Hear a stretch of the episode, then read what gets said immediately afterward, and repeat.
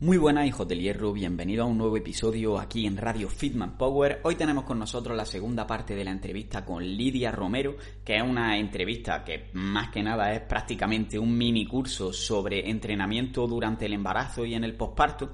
Y la primera parte la dejamos ahí un poquito a media, un poquito intrigante, y hoy vamos a resolver muchas de las dudas que probablemente te quedaron en la primera parte. Pero si no has escuchado la primera parte, pues tienes que ir primero al episodio anterior para estar un poquito en contexto. En esta segunda parte tratamos temas como seguir un poquito con el tema del entrenamiento durante el embarazo y también tratamos otros temas como por ejemplo puede ser el entrenamiento durante el posparto o las posibilidades que hay de recuperar tu figura durante el embarazo y cómo hacerlo. Así que es algo que no te puedes perder. De todas formas, antes de empezar el podcast, como siempre, un recordatorio de nuestros patrocinadores que son Paleobull, una empresa que fabrica barritas de energía hechas con comida real, como puede ser con claras de huevo, dátiles, con cacao, con plátano, avellanas, etcétera. También tienen, por ejemplo, cremas de cacao sustitutivas de otras ultraprocesadas que pueden ser muy buena opción cuando te apetezca introducir un poquito de placer en la dieta e incluso tienen algunos suplementos como proteína en polvo o creatina con electrolitos. Así que si utilizas el código Fitman para hacer tu compra, todo con mayúscula y junto vas a tener un descuento del 10% en tu compra. En el enlace que dejo en la descripción del podcast directamente vas a tener aplicado el código. Un saludo y vamos con la entrevista. Va a llegar ya. Nadie me va a frenar. Ahora soy yo el que se va a levantar. escucha cómo suena. Claro, no, no he dicho que aplico la sobrecarga progresiva, sino que por el hecho de estar embarazada, como tú vas a pesar más, tú vas a tener que mover más. Por ejemplo, en una dominada o, por ejemplo, en una sentadilla, porque es que tú pesas más. ¿Vale? No, me refería a que nuestros entrenamientos tengan que ir en sobrecarga progresiva, sino todo lo contrario. Lo que voy a hacer es que en el primer trimestre eh, Ahí estamos en la línea del bien y el mal porque la evidencia no nos responde. Es decir, la evidencia, una pregunta que muchos oyentes estarán haciendo es, en el primer trimestre puedo entrenar y aquí ya respondo, sí, sí puedes entrenar. Aquí tenemos dudas de dónde está el límite. Esto es lo que quiero decir, que estamos en la línea del bien y el mal porque no sabemos cómo diferentes actividades pueden implementar a la implementación. La implementación es ese bichito, ese cuerpo lúteo que se pega al endometrio y no sabemos si más impacto, menos impacto, eh, qué, qué límite eso puede provocar. Eso ahí todavía no lo sabemos. Lo que sí sabemos es que no por entrenar vas a tener más abortos, siempre que sea un entrenamiento en una mm, frecuencia, en una frecuencia cardíaca moderada vigorosa, que es aquella que va del 60 al 84. Eso es lo que se ha visto en evidencia, ¿vale? Entonces, tranquilo, en el primer trimestre podemos. ¿Dónde está el límite? Pues eso todavía no tenemos 100% la evidencia, pero un entrenamiento moderado vigoroso sí es óptimo, ¿vale? Entonces, aquí sí podríamos llegar a eso, no va a haber un sufrimiento fetal, como te diría posteriori, porque todavía el feto no está, no está todavía bien formado. Y eh, lo que sí tenemos que hacer es no solo sobrecarga, sino aquí, sino una, eh, lo, que hacemos es incrementalmente bajar la carga, porque en el tercer trimestre eh, la selección de ejercicios va a ser todavía mucho mayor. De hecho, fijaros, para que todo el mundo lo entienda, nosotros en UWAS no entrenamos por trimestre, sino por semanas, ¿vale? Entendamos que hay una primera etapa, lo que sería eh, eh, un, un, un, primer macrociclo grande que va aproximadamente, pues desde que sepas que sabes que está embarazada hasta la semana 34-36 aprox, ¿vale? Entonces aquí la fuerza y el aeróbico son las protagonistas, ¿vale? Fuerza y aeróbico. ¿En qué intensidad? En ese 60-84% es lo, ideal, ¿vale? De la frecuencia cardíaca de entrenamiento, que es lo que nos dice la guía. Y cuando llego a semana 34-36 es la movilidad quien se convierte en la reina. ¿Por qué? Porque tengo tanto volumen abdominal tengo tantas modificaciones fisiológicas que lo que me va a hacer el trabajo de movilidad es aliviar los desajustes que me están provocando, sobre todo las desventajas mecánicas he respondido a lo que quería decir. Entonces, no es que sea una sobrecarga incremental, sino todo lo contrario en intensidad. ¿Vale? Enchufo el cargador con tu permiso. Vale, eh, voy, voy, a seguir con, la pregunta, digamos. Y es, eh, al final lo que estás diciendo es básicamente como que en el primer trimestre prácticamente puedes empezar entrenando normal y progresivamente y ajustándolo a las necesidades que vas teniendo durante el embarazo. Entonces, en el segundo trimestre tenés un poco más en cuenta los límites que has dicho, en el tercero trabaja un poco más la, la movilidad y ahora te preguntaré un poco por ejercicio porque sé que tienes algo que decir antes de que te pregunte. Eh, aquí sí y no, es decir, el primer trimestre, como digo, ¿qué ocurre en el primer trimestre? Que hay consideraciones desde el primer momento que yo tengo que meter. Uno, postura. Dos, respiración. Tres, activación de suelo pélvico y de abdomen. Porque como no las metas desde el primer trimestre, luego me va a ser muy difícil. ¿Vale? Entonces, eh, aquí no, no es que siga entrenando igual. Ya tengo modificaciones que, que hacer. Si, por ejemplo, era runner, ya voy a empezar con las adaptaciones de los cacos. Y dos, es un trimestre especial. ¿Por qué? Porque va a depender también, tengo algún sangrado, es sangrado, es manchado. Los, sangrados y los manchados son muy típicos durante el primer trimestre y las pérdidas, los abortos, de quien nadie habla, pero quien se dedica a esta población embarazo y posparto, eh, es habitual, que no es habitual, pero puede llegar a pasar en el primer trimestre. ¿Por qué? Porque la mayoría de pérdidas y de abortos ocurren en el primer trimestre, ¿vale? Entonces no estamos exentos. Pero vuelvo a repetir, la evidencia ya es muy clara. No se debe al entrenamiento, se debe a que en el primer trimestre hay mucho, eh, eh, la mayoría de abortos ocurren en el primer trimestre, entrene o no entrene. Es más, hay trabajos pioneros que nos dirían que la persona que entrena antes de quedarse embarazada y durante el primer trimestre tendería a tener una mejor implantación, porque como la irrigación sanguínea en endometrio parece que es mejor, por lo tanto podría indicar que tuviera más sentido que fuera mejor. Pero esto está todavía cogido muy, muy, muy con pinzas, ¿vale? Entonces, lo que quiero decir es que en el primer trimestre hay consideraciones que por el hecho de estar embarazada sí tienes que implementar y en cuanto, sobre todo, aquí lo que yo disminuiría es volumen de entrenamiento, lo disminuiría, intensidad lo disminuiría. Y sí que es cierto que la selección de ejercicio no es tan importante, los límites en la selección de ejercicio no es tan importante como en el segundo y en el tercer trimestre quizá ahí creo que hemos respondido mejor a, esto que me comentaba.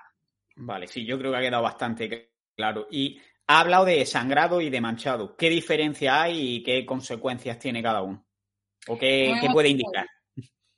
Manchado durante el primer trimestre es totalmente habitual, ¿vale? Y esto le explico yo a las mamás que suele ser ese, ese manchado rosa clarito, marroncito, pero no llega a ser un rojo fuerte un rojo de, regla, ¿vale? Entonces, si a mí me ocurre un manchado, siempre por seguridad voy a ir al médico y que me indique que es normal del propio trimestre. Puede ser el propio, se llama manchado de implantación, ¿vale? De cuando ocurre la implantación.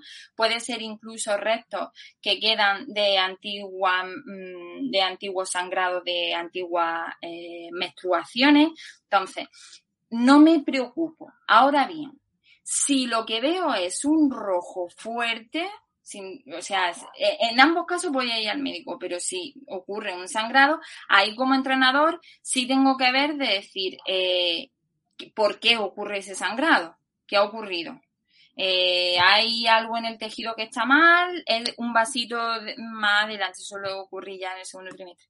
Es un capilar de la placenta que simplemente ha sangrado, entonces tenemos que saber la razón para saber si tengo que seguir, si tengo que poner alguna adaptación o qué tengo que hacer. Ahora bien, si es un manchado, yo simplemente, eh, por seguridad, guardamos un par de días simplemente caminando, quitando el entrenamiento de fuerza más intenso y demás, y si ya todo ocurre con normalidad y su ginecólogo le ha dicho que entra dentro de la normalidad, pues entonces ya seguimos con nuestro entrenamiento habitual porque, porque son cosas que pasan en ese primer trimestre, ¿vale? Vale, o sea que lo que diferencia es como el color de la sangre, que una es como más nueva y otra más vieja, y si es más nueva, como que te tienes que preocupar un poco más, por así decirlo. Sí, bueno, ya te digo, no solo es nueva y vieja, sino que muchas veces el sangrado de implantación, que el manchado corresponde a eso, ¿vale? Pero hay que ver, porque si no, muchas veces que puede ser el, lóbulo fecundado el que se esté expulsando, en fin, que, que es un tema delicado y que, y que para ver todo esto realmente que estar formado y, y saber muy bien, porque si no, como es muy habitual, la mujer puede tener mucho miedo, ¿vale? Además, eh, esto una bombilla que hago que se encienda. Solo en aquellos casos de aquellas chicas que entrenan a muy, muy, muy, muy alta intensidad, no las tías que entrenan con picos de alta intensidad, que eso sí favorece la fertilidad. Pero si estoy compitiendo, si vengo en racha competitiva o si estoy en un déficit de grasa muy bajo, que las mujeres no podemos estar en un déficit de grasa más que para un objetivo estético, a nivel metabólico no, no, nos interesa. Eh, y por otro lado, si, si estoy con un sobreentrenamiento, la, la fertilidad disminuye y esto ya se ha visto en algún trabajo, ¿vale? Entonces, eh, si eres ese perfil y encima te observa algo de esto, ojo, cuidado. ¿Vale? Entonces eh, hay, que, hay que verlo porque y también que en ese perfil es habitual que haya una, dos, hasta tres pérdidas. Incluso suelen ser casos de fecundación in vitro, ¿eh? Porque, porque no, no o sea, estamos diseñados para entrenar y para movernos, pero no para ir en déficit calórico y a una alta intensidad. Eso lo puedes hacer para subirte a una tarima, lo puedes hacer para una operación bikini concreta que alguien quiera o para una boda o para un tal, pero no lo puedes hacer de forma continua porque no es metabólicamente ni fisiológicamente sano y por lo tanto afecta a la fertilidad. De hecho, es que el propio cuerpo te protege de este tipo de situaciones porque si tú sobreentrenas, si tienes eh, un déficit calórico extremo o encima tienes muy poca grasa corporal, te genera una menorrea que precisamente es para que no puedas quedarte embarazada. Y entrando un poco más en la práctica del entrenamiento. Bueno, sí. Eh, has hablado antes de que, claro, nada más por saber que estás embarazada, ya tienes que empezar a entrenar pues parte del suelo pélvico, de la postura, etcétera. ¿Cómo entrenarías todo esto y cómo empezarías a hacerlo? Esa pregunta es muy compleja. Eh, a ver, intento ser, ser concreta. Eh, uno, el primer truco que tenemos que tener como entrenadores o bien con las clientas es que la postura siempre tiene que ser la, o sea, no la postura, sino la actitud postural con la que yo los ejercicios siempre tiene que ser correcta, ¿vale? Entonces, truquitos que le decimos, uno, autoelongación, yo siempre le digo, tienes un moño arriba, tienes un hilito arriba, siempre tienes que estar con una actitud, pero no no por el rollo pilate, sino que en una sentadilla también lo tienes que tener, ¿vale? Tienes que tener una activación escapular, tienes que tener curva neutra y tienes que tener una movilidad adecuada para hacer los ejercicios, ¿vale? Punto número uno, actitud postural y, y óptima ejecución de los ejercicios. Dos, a nivel de la respiración, siempre tiene que ser una respiración torácico-diafragmática que parta desde el tórax, ¿vale? Porque si yo la meto puramente abdominal, eso me va a generar más presión abdominal y por lo tanto esa presión abdominal lo que me está haciendo es que haya aún más diástasis. Por lo tanto, inhalo, expando mi movilidad torácica y además al diafragma también lo libero de presión porque hay que tener en cuenta que el útero va a estar continuamente ahí con el diafragma y al exhalar cierro parrilla costal y activo suelo pélvico y abdomen, ¿vale? Eh, que es, eso sí está bien actuará de una forma sinérgica, ¿vale? Suelo pélvico y musculatura profunda del abdomen, principalmente, principalmente el transverso. ¿Vale? Transverso seguido de oblicuo interno. Entonces, estos son dos parámetros fundamentales. En cuanto al cómo enseño la activación del suelo pélvico, eso nos daría para un podcast nada más. Lo más sencillo es que podemos hacer es que una fisioterapeuta con especialista con técnica intracavitaria nos enseñe muy bien que se está activando y que no estás empujando hacia el suelo pélvico y si no un truco sencillito no 100% fiable como los dedos del fisio, es que ellas mismas pues se metan el dedo, intenten activar el suelo pélvico y que sientan que presionan sus dedos y suben en lugar de sentir que empujan sus dedos, sus dedos hacia abajo, porque si estoy empujando estoy haciendo todo lo contrario que tengo que hacer. Y luego eso, esa respiración yo la convierto en lo que se llama la regla de la E, que se exhala en el esfuerzo. En la fase de esfuerzo del ejercicio mayor, yo tengo que exhalar activando ese suelo pélvico y a modo de cremallerita activando desde coxis hasta sifoides para imaginar que hago ese, lo que yo le digo a ella, el abracito al bebé, esa activación abdominal a nivel del abdomen. Porque si hago todo lo contrario, lo que estoy perjudicando es tanto mi suelo pélvico como el centro manométrico abdominal hacia la diástasis. ¿Vale? Entonces, eh, básicamente estos tres parámetros para que sea uno que sería eh, actitud postural correcta, dos, respiración y tres, eh, activación, cuatro, unida respiración y activación, sería como los cuatro parámetros que sí o sí tengo que tener clave para no lesionarme y para prevenir. Vale. Y por último, en relación al embarazo, me gustaría, como por resumir un poco todo, lo has hecho más o menos antes, pero que haga un resumen un poco más detallado de cómo sería para ti el entrenamiento de una chica desde que descubre que está embarazada hasta ese parto. Vale, pues aquí en cuanto a tipos de entrenamiento, lo que he dicho, ¿vale? Eh, em, sé que me quedo embarazada. Si no hacía nada, como mínimo, tengo que llegar a los 150 minutos semanales de actividad. Es lo mínimo de salud que yo me puedo dar para mí, para mi bebé. Tengo que entender que si soy muy sedentaria o si soy una tía activa, esos 150 minutos se va a quedar en nada, ¿vale? Sobre todo a nivel de masa muscular. Por tanto, y, a nivel de, condición física del componente de la fuerza. Por tanto, ¿qué es lo ideal que tengo que hacer? Intentar que tenga de dos a tres estímulos de fuerza a la semana.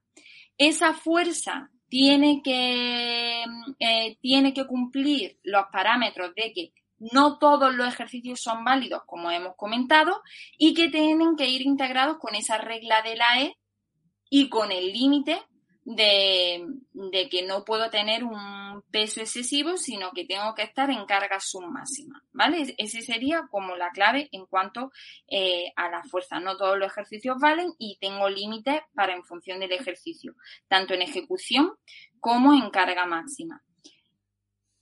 Eh, perfil de fuerza que no implementa con cardio, como mínimo tiene que haber de dos a tres días de cardio. Y lo ideal, que también se ha visto en nuestro trabajo, es que ese cardio no sea continuo, sino que sea a intervalos, ¿vale? Porque el, control em, de gasto calórico va a ser mejor. ¿Vale? Y como aquí hay un gasto calórico, o sea, tengo que gestionarlo bien para no llegar a un sobrepeso en el embarazo, entonces voy a implementar dos, esos días, dos, tres días de fuerza, lo voy a implementar con otros tres días como mínimo cardiovascular. ¿Vale? Entonces, ¿y cómo lo voy a hacer? Con cambios de ritmo. Que yo corría antes, voy a hacer periodos de caco, caminar y correr. Que no lo hacía antes, voy a eh, caminar, pero sí que voy a intentar, yo le digo, camina normal y camina al estilo Rajoy marcha nórdica, ¿vale? Pero que no sea un window shopping y he hecho 10.000 pasos, no. Tengo que intentar que como mínimo ese, ese cardio pues sea una caminata intensa, que es lo que los estudios hablan del brisk walking, ¿vale? Pero tiene que ser esa, esa intensidad. Eso ideal, semana desde que me entero hasta semana 34-36. Luego hay unas cápsulas que nosotros llamamos que son las de OWA Mobility porque hay muchas muchas molestias, ¿vale? Hay muchas molestias que van a aparecer durante el embarazo. Entonces hay ejercicios de movilidad específicos para cada molestia. Pero luego ya de, de semana 34-36 en adelante, la movilidad va a ser la reina porque en mi parto tengo que estar en movimiento, ¿vale? Entonces, ahí lo que se hace, eso, eso eh, es imposible de resumir aquí, pero se hace una transferencia del, del movimiento al momento del parto. ¿Qué movimientos son los que mejor me vienen y más me van a ayudar en el momento del parto para hacer esa transferencia al momento del parto como tal? Entonces, digamos que eso, esos serían los parámetros que sí o sí tiene que tener, tiene que tener mi, mi entrenamiento sin olvidar, que lo dije al principio y no lo he recalcado a posteriori, que el equilibrio, sobre todo, por ejemplo, entrenan la fuerza, pues vale, pues lo o los monopodales van a tener muchísimo que decir, porque ahí implícitamente ya estoy entrenando, eh, entrenando ese equilibrio. Los cardios que ponga, que sean ricamente propioceptivos, juega con la escalera de coordinación, juega con la toma de decisiones, porque todo tiende a bajar. Por lo tanto, a más preparada la lleve en ese sentido, más rico sea mi entrenamiento, mejor. Y si puedo hacer un cardio que sea mucho más rico, que camina o pedalea en una bici, pues mejor. Vale, entiendo entonces que por, que, por ejemplo, entrenamiento tipo cross, mayoría de las fases puede ser buena opción teniendo en cuenta ciertas limitaciones en la intensidad sobre todo y en la selección de ejercicios, ¿no? Y añadiendo todo lo que hablamos de suelo pélvico, postura, etcétera. Claro, se necesita un entrenamiento compensatorio, no podría hacer todo lo del CrossFit, sí se puede adaptar y las crossfiteras lo que me pasa es que les cuesta muchísimo el cardio, porque como el entrenamiento incremental de los EMON, de los AMRAP, todo esto se ve mucho más limitado porque rápidamente se llega a esa frecuencia cardíaca, eh, tienen que intentar complementar mucho más que con el sprint que podemos hacer en el entreno. Entonces, si entrenabas tus tres días de CrossFit, pues como mínimo, métete caminata de 60 minutos entre los días de CrossFit. Porque es lo que te digo, el parto es una prueba de 8 a 13 horas, si no más, ¿vale? Porque hay partos que llegan a las 30 horas. Entonces, eh, no se trata de que estés muy fuerte, se trata de que seas muy resistente y que aguantes bien ese esfuerzo, ¿vale? Vale, ahora ah, mm, tenemos poco tiempo y la verdad es que conforme vamos hablando, cada vez me surgen más, preguntas y estoy aprendiendo una barbaridad y no nos va a dar tiempo mucho a hablar del posparto, así que voy a intentar que, que, nos digas la información que tú consideres más importante. Ya ha llegado esa chica a ese partido final, a ese parto y ha terminado el parto. ¿Se recomienda que esté un tiempo de descanso? ¿Debería empezar a ejercitarse cuanto antes? ¿Qué debería hacer esa chica? Pues eh, en la cuarentena el entrenamiento que se tiene que hacer es súper conservador y aquí para todas, es decir, puedes, hacer, puedes y debes hacer activaciones de suelo pélvico, puedes entrenar junto con la respiración todo lo que es suelo pélvico y abdomen, pero en cuanto a fuerza no podemos ir mucho más allá del entrenamiento muy conservador con una banda elástica, ejercicio muy, muy, muy pensado y muy cauto. ¿Vale? Y, principalmente eh, de cadena cinética cerrada para que tenga muy bien toda la tensión abdominal. Esto, sería, ¿vale? O sea, nada, por ejemplo, la crofitera no puede estar pensando en los 10 días volver a hacer crofit random igual, ¿vale? Una vez han pasado esos 40 días, siempre y en OGUA no cogemos a nadie que no tenga una evaluación de la fisioterapeuta de forma concreta, ¿vale? Es decir, hay fisioterapeutas especialistas en obstetricia y ginecología que hacen una evaluación tanto del periné como de toda la zona intracavitaria y de la diástasis. En función de cómo esté ese suelo pélvico, de cómo haya ido el parto, porque en función del tipo de parto se adapta el entrenamiento de otra forma, y en función de, la diástasis y el comportamiento de la misma, vamos a programar el entrenamiento, ¿vale? Entonces, fíjate que aquí siempre le digo a las mamás, eh, si, me, si me preguntas si me cojo un entrenador para el embarazo o para el posparto, te digo que para el posparto, porque en posparto tienes que tener muchos más parámetros y además tiene que ser un entrenador especialista porque un mal entrenamiento me puede llevar a aumentar problemas de incontinencia urinaria o de prolapso o de suelo pélvico y a no cerrar la diástasis que eso además le preocupa a nivel estético. Tú puedes perder toda la grasa del mundo, que como no cierres la diástasis te vas a seguir sintiendo una sensación de, barriga inflamada, de barriga hinchada, que es lo que ellas me dicen, ¿vale? Y es que ese, ese resto del abdomen no están unidos y por lo tanto están distendidos, ¿vale? Entonces ni a nivel estético ni a nivel funcional que es aún más importante, se va a solucionar. Entonces, uno, en cuarentena, entrenamiento muy conservador, me dicen, ¿puedo salir a caminar? ¿Puedo caminar intensamente? Si tu parto ha ido bien. ¿Tengo bici estática? ¿Puedo ponerme en la bici? Si tu parto no ha sido por cesárea, si ha sido un parto bueno y tal, sí puedes, pero a la mínima molestia tengo que recurrir al entreno.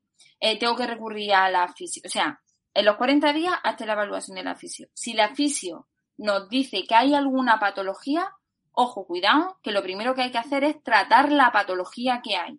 ¿Vale? Entonces, trato la patología, y eso ni tan siquiera lo hacemos los entrenadores, que eso lo tiene que hacer la fisio, una vez está tratada la patología, ya pasaría a manos nuestras y mejoramos su condición física. Pero aquí la selección de ejercicio es tremendamente eh, concienzuda y como te digo, esto es una formación de 45 horas porque porque como no lo hagamos bien, estamos abocando a unas lesiones mayores a, la, a la mujer y lesiones que pueden ser muy serias, que pueden ir a que tenga una defecación involuntaria continua, a una incontinencia urinaria, a una hernia umbilical, porque ya no solo es estético lo que he dicho de la diástasis, ¿vale?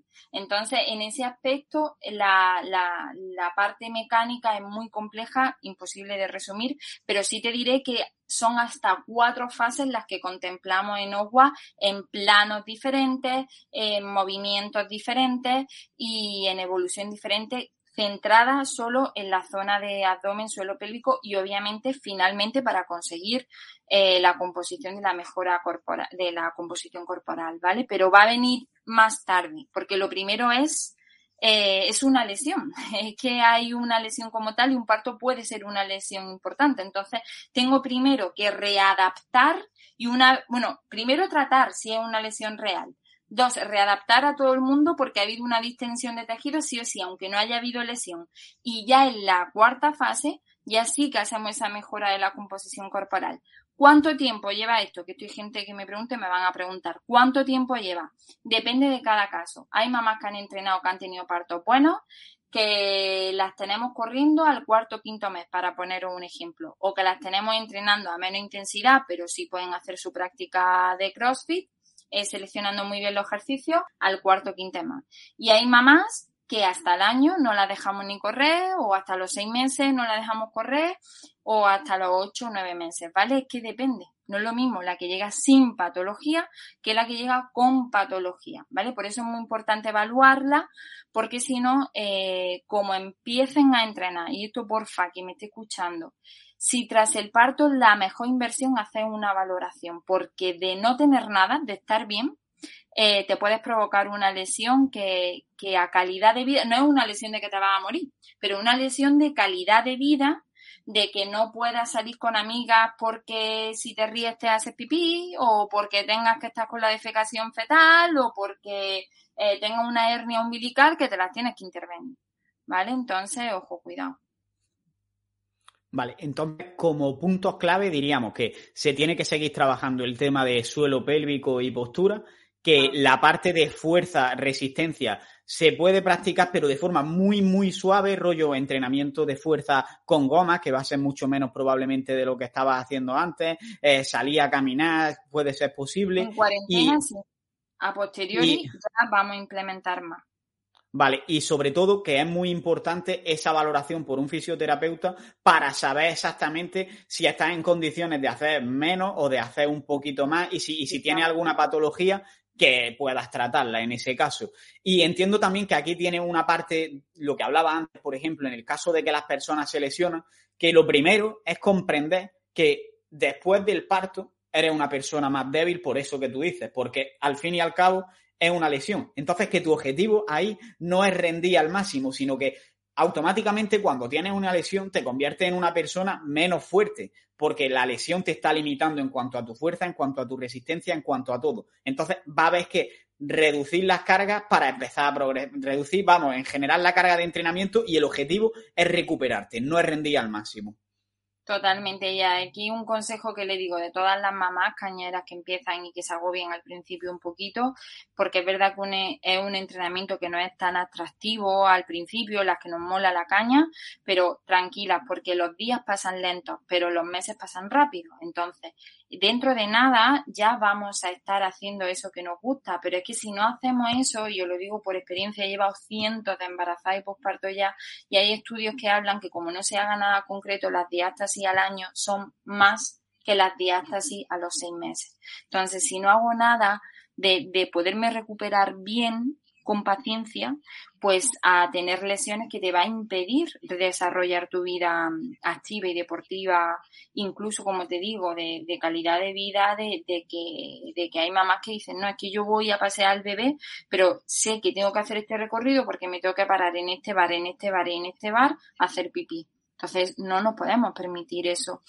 no, no es que no nos podamos permitir, si pasa, ha pasado, pero vamos a programar de forma consciente y responsable para eso, porque es ahí donde tenemos que llegar. Esto, esto requiere de mucha formación específica para ello. Por eso lo que, lo que aludo es que vayan a profesionales que estén formados, eh, obviamente si es con agua fantástico, pero ya no lo digo por mi empresa, sino que estén formados en, embarazo y posparto, porque son muchos los parámetros que hay que tener en cuenta. Sin duda, al final yo creo que este es el mayor consejo porque realmente estamos viendo que hay muchos riesgos y muchas variables que es que directamente ni siquiera un entrenador puede controlar. Estamos hablando de que tienes que hacerte valoraciones con un fisioterapeuta, o sea, que al final incluso necesitas un equipo que te esté apoyando más que un único profesional que esté apoyándote. Entonces, el tema de, de contar con un profesional a mí me parece clave, pero también dejar claro el mensaje de que entrenar durante esta etapa es importante y no solo es importante, sino que para muchas chicas yo creo que puede ser una oportunidad súper grande para empezar a entrenar, porque al final durante toda tu vida la motivación pues suele ser la estética, a lo mejor un poco por cuidar tu salud, pero es una motivación mucho más pequeña que cuando lo haces también por tu hijo. Totalmente. Esa es la conclusión general y en el posparto lo que sí le digo que, que su M de madre no sustituye a su M de mujer. Entonces, por ellas mismas, por su bienestar, porque no dejen de ser ellas, está bien que sean madre, por supuesto, y, es un orgullo y te llena, pero no tienes que dejar de ser tú. Entonces, esos 45 minutos que te dedicas a ti, esa hora que desaparece y deja de ser madre para reencontrarte con tu nuevo yo, es fundamental y eso hace que además el entrenamiento nos da pereza empezar, pero nadie se siente mal después de entrenar por toda la endorfina que generamos. Entonces, piensa en el cómo te vas a sentir después. Va a estar mejor con tu peque, va a estar mejor eh, con tu pareja, va a estar mejor con tu familia. Entonces, eh, dedícate esa hora porque vas a entrar mal y vas a salir bien. Entonces, adelante. Y luego en el embarazo, es verdad que un momento, como has dicho, que, que, priorizan de verdad, pero vuelve a ser de nuevo porque somos muy bondadosas, porque sé que para mi pequeño le viene bien, entonces no falta ni un entreno. Pues haz lo mismo en el posparto, no falte a ni un entreno por eso, por ti y porque luego va a influir en la familia. Exacto. Como dicen en los aeropuertos siempre, antes de ponerle la mascarilla a otro, tienes que ponértela a ti porque si no vas a ser tú el que va a fallar y directamente no vas a poder ponerle la mascarilla al otro. Entonces, dedícate un tiempo a ti si de verdad quieres cuidar de tu hijo porque si tú estás saludable, vas a poder cuidarle mucho mejor que si tú no tienes esa salud. Y esto quiero que quede muy claro porque es verdad que yo he hablado con muchas madres que simplemente por el hecho de dedicar tiempo al entrenamiento como que se sienten culpables por estar dedicando ese tiempo a sí misma y no estás dedicándolo pues a la casa, a estar cuidando de su hijo o a estar con su marido. Y al final todo el mundo merece tiempo para sí mismo y especialmente si es para cuidar su salud. Y es que es necesario para poder disfrutar de todo lo demás, en mi opinión. Sí, totalmente. De hecho, yo en esos casos siempre digo, pues, si eres tan bondadosa que no pienses, que, que, que te cuesta ese autocuidado, hazlo por la familia, porque vuelvo a decir lo mismo, cuando estás 24 horas con el niño llorando para acá, para allá, la casa, y ya explota, explotas con tu pareja, explotas con el niño, que ya no sabes si quieres tirar por el balcón. Yo tengo una madre que me decía, es que no sé si tirar al padre, al hijo, tirarme yo, ¿no? Pues antes de llegar a ese momento de decir, ostras, ese autocuidado es que ya fisiológicamente te vas a sentir mejor. Y luego a nivel emocional va a venir después también, por supuesto, ¿no? Entonces, eh, Aprovecha, siéntete bien, disfruta del entreno. Es la única hora en la que te puedes escapar un poco. Haz trabajo en equipo, en pareja, porque para eso has tenido un peque con alguien en pareja. Y si no, mira, yo cuando estaba trabajando en Barcelona, que lo tenía muy complicado, bueno, mamás que estaban solas, que no tenían a su madre, a su padre cerca de tal y pascual, eh, se cogían, tenía un grupo que venía que, que una canguro le cuidaba a los niños y se venían a entrenar. Quiero decir, es que eso está muy bien. Es que como nosotras no estemos bien, ya llega un momento que al niño es como niño, por Dios, cállate.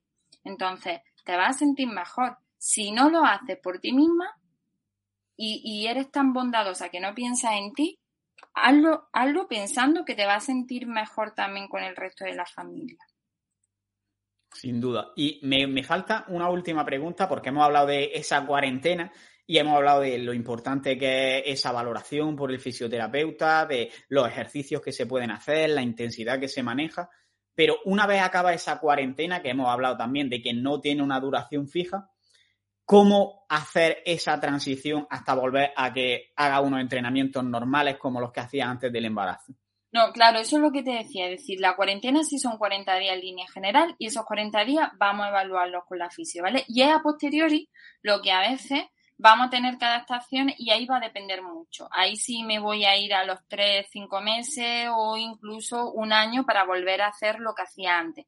¿Qué va a depender? Esa valoración. Esa valoración me va a marcar qué pasos siguientes yo voy a dar, ¿vale? Entonces, eh, ahí no te puedo responder. Seis meses ya vuelve a hacer lo mismo. No, es que depende también que haya hecho la cuarentena y que haya hecho en estos seis meses. Esto, esto sí te lo puedo responder, es decir, ahí no, no consiste en el tiempo que haya pasado, consiste en qué has hecho en ese tiempo. Si tú no has hecho nada de esa parte más, conservador, más conservadora que yo estoy diciendo, cuando tú empiezas los seis meses tienes que empezar por la parte conservadora.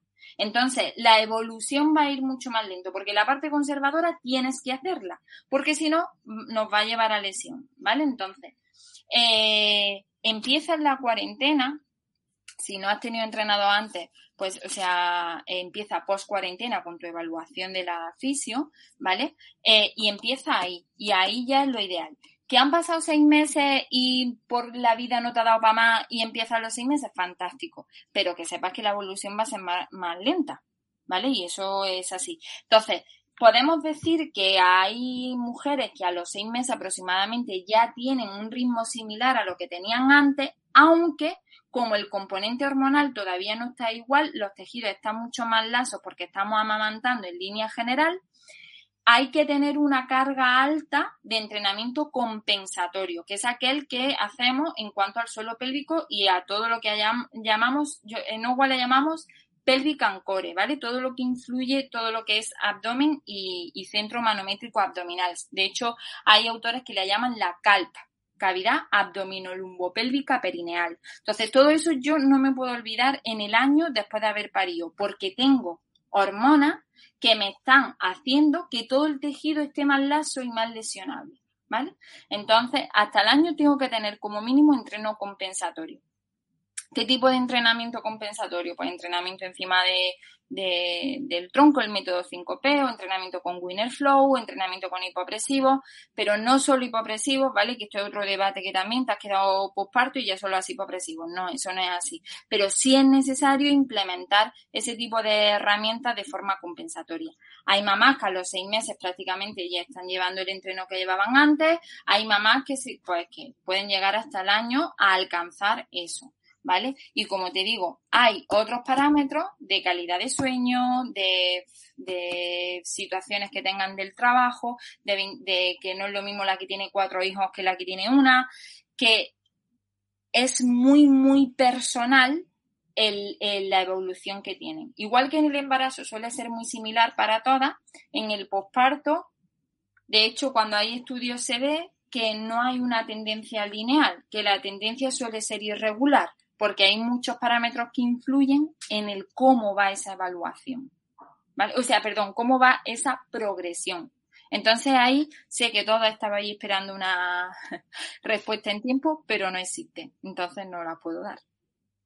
Vale, entonces, digamos, por decirlo de una forma lo más simple posible, sería la, primera, la cuarentena, digamos, lo que hemos hablado, de prioridad al trabajo de suelo pélvico, postura y lo mínimo posible de, bueno, lo mínimo posible no, digamos que reducir un montón la carga en, todos los otros tipos de entrenamiento de fuerza, lo que hablábamos con goma, etcétera. Después, a partir de ahí, empezar sobrecarga, bueno, sobrecarga, a progresar poco a poco hasta el entrenamiento que hacías normal, suponiendo que tenga una buena situación y que podrías tardar, mm, en, a lo mejor hay gente que en seis meses está, otros tardan un año y otros mucho más. Y también que hay que tener muy en cuenta, y esto yo diría que es que lo puedes tener en cuenta hasta que el niño tiene cinco años o tiene seis años, el tema de que tu situación ha cambiado. Entonces, por necesidad, va a cambiar propiamente tu entrenamiento. Porque tengas menos tiempo, porque duermas menos, porque tengas más estrés, porque te apetezca más incluso estar con tu hijo y con tu familia. O sea, ha cambiado tu vida. Un hijo te transforma la vida totalmente. Entonces, no tienes que intentar que tu vida sea exactamente igual que la de antes, tu vida en general. Y igualmente tu entrenamiento es parte de tu vida. Totalmente de acuerdo. eso lo tenemos que entender todas. Padres, madres y todo. Después de un hijo la vida cambia. Entonces no, va a ser igual. y, y no tiene por qué ser peor, peor, pero va a ser diferente. Entonces, o acepta esa diferencia o probablemente te lleve a un estado de salud mental malo. Claro, que probablemente lo que han cambiado además es tus prioridades, es decir, ahora tienes algo que antes no tenías, que es un hijo, y que vas a tener que invertir tiempo y energía en eso. Y al final probablemente esté, digamos, en la cima de tus prioridades, cuida a tu hijo. Entonces hay muchas cosas que han bajado en el escalafón.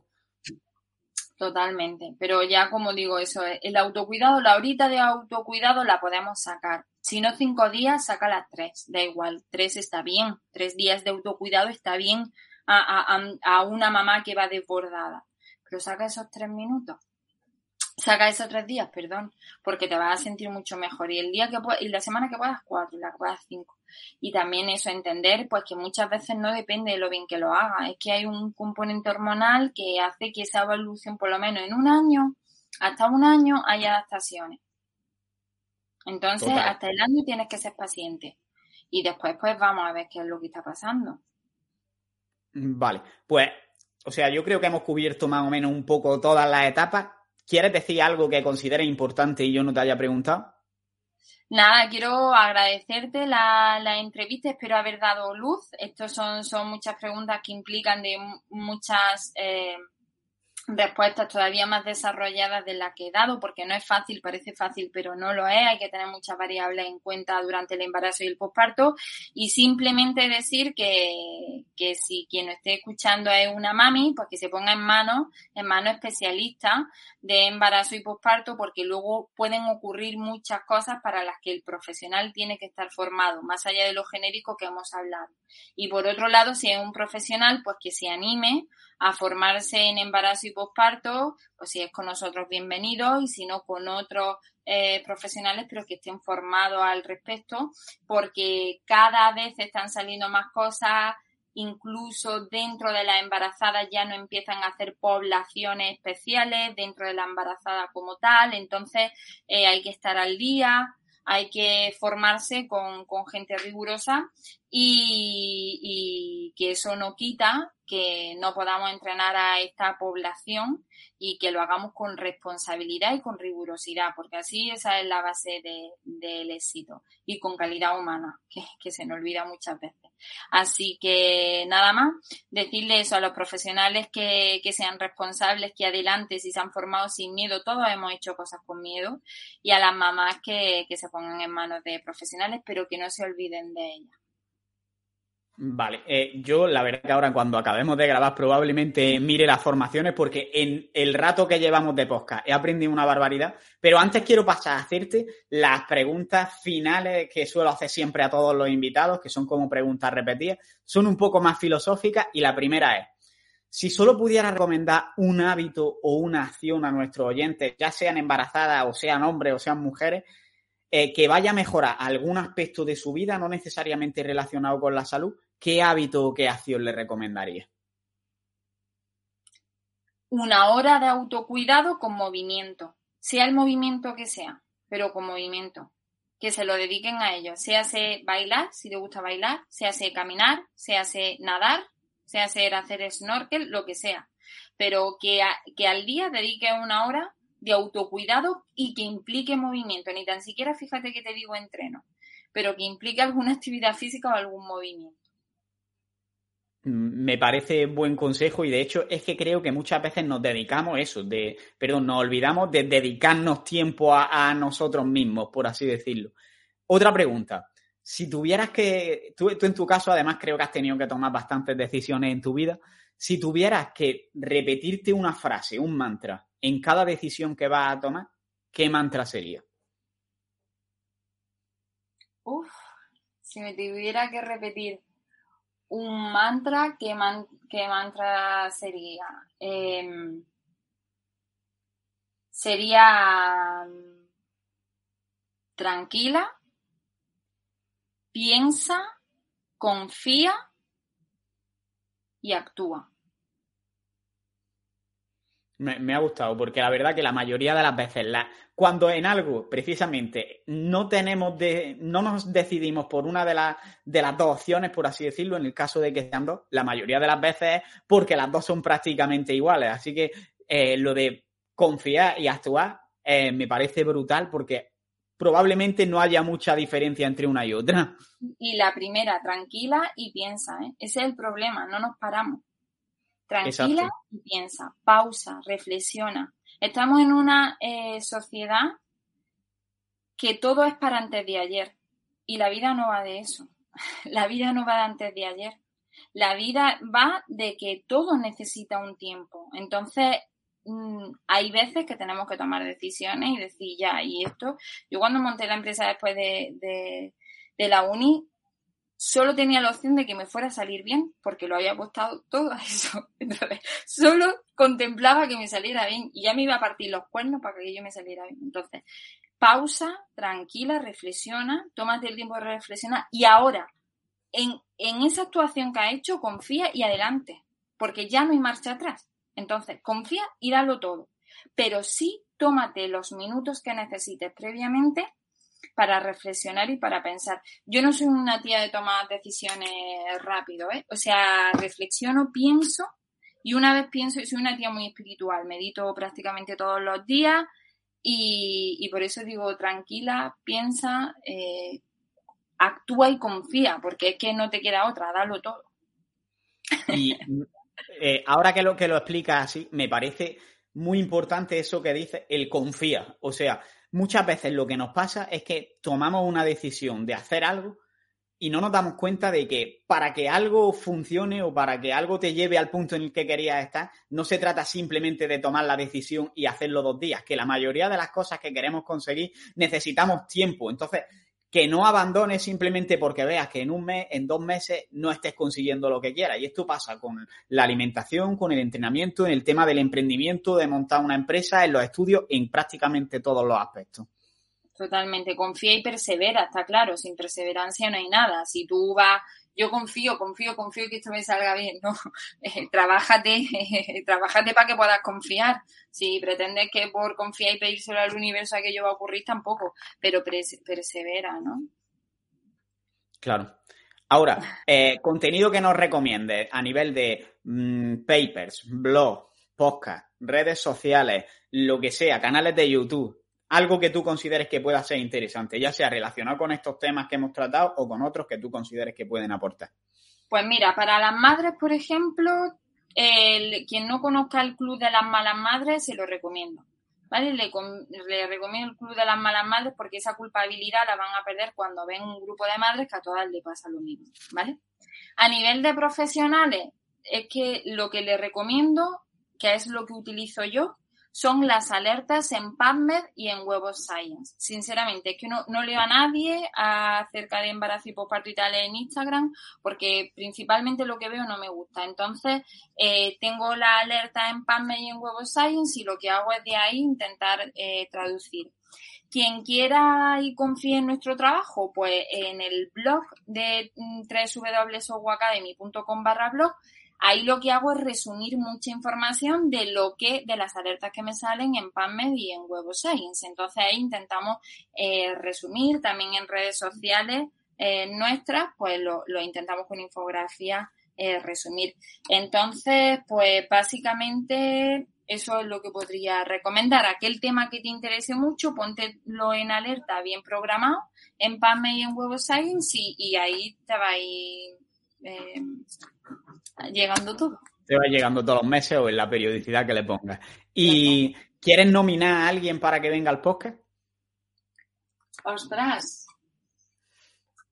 ¿A quién nominaría para que venga al podcast? ¿De cualquier tema? Pues a ver, si está más relacionado con la salud, pero en realidad hablamos aquí de todo, o sea, como si quieres hablar pues de finanzas personales. Relacionados con la salud, pues nos miraría, por ejemplo, a gente que está en, en la parte más científica y no tan conocida, no, no tan conocida a nivel de redes, ¿eh? luego son brillantes. Eh, podría recomendar, por ejemplo, a, mi directora de proyecto, a Virginia Paricio, que es una crack en todo lo que es ejercicio, metabolismo y mujer, en sus diferentes etapas. Recomendaría a Fran Ortega, que es un apasionado como yo de la condición física y es un profesional español que hemos tenido trabajando con la, con la Organización Mundial de la Salud. Jonathan Ruiz, también de la Universidad de Granada, por ejemplo, sería, sería otro. Y Borja Martínez Telles, que es un investigador brutal que tenemos en Holanda, que tiene un proyecto muy chulo también en Instagram que se llama The Voice of Science, que lo que hacen eh, es infografía de un montón de artículos súper buenos, que, que, que podría dar mucha chicha en cuanto a rigurosidad y divulgación en cuanto al cómo comunicamos, porque hay que divulgar, yo soy plena defensora, pero hay que hacerlo con rigurosidad. Y ahí veces me da la sensación de que se lee solo el astra y no se entiende el artículo. Y eso, eso es un problema cuando no se divulga de forma rigurosa. Puede tener muchos likes, pero puedes influir negativamente si el mensaje no está bien explicado. Y yo, por ejemplo, para mí es la gran responsabilidad que siento como, como divulgadora, porque siempre digo que soy entrenadora por vocación y divulgadora por necesidad. Ante algunas porquerías que veo, artículos que conozco y digo, estás diciendo que hice esto, pero esto no lo dice este artículo, y ese tipo de, de cosas. Entonces, pues esa sería mi nominación. Perfecto, pues la, he apuntado todas. Y por último, cuéntanos un poco más sobre dónde pueden encontrarte a ti, dónde pueden saber de tus formaciones, de tus programas de entrenamiento y, en definitiva, sobre tus proyectos. Pues de forma rápida, fácil de leer y de consumir, eh, si es profesional, en Lidia barra baja Romero barra baja Ogua Formación en Instagram, ¿vale? Si es mamá, lo pueden conseguir en Instagram, pero en OWA barra baja entrenamiento barra baja mujer, porque se lo explicamos con palabras más sencillitas. Y luego lo que hacemos es hacer grandes posts más currados de contenido en nuestro blog, que son www.owacademy.com o wacademy.com barra blog.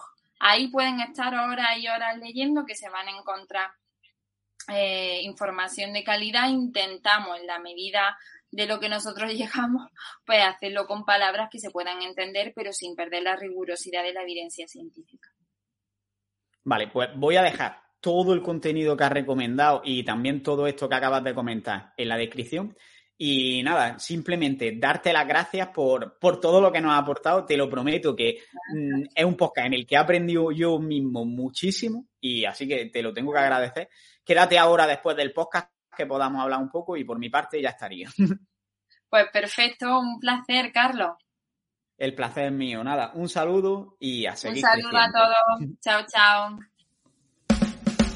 Y hasta aquí llega el episodio de hoy. Si te ha gustado, puedes apoyarnos y darnos más difusión compartiéndolo en las redes sociales, dejando una valoración en iTunes o un comentario en iVoox y sobre todo, seguir viendo los siguientes episodios. Nos vemos en el siguiente y un saludo y a seguir creciendo.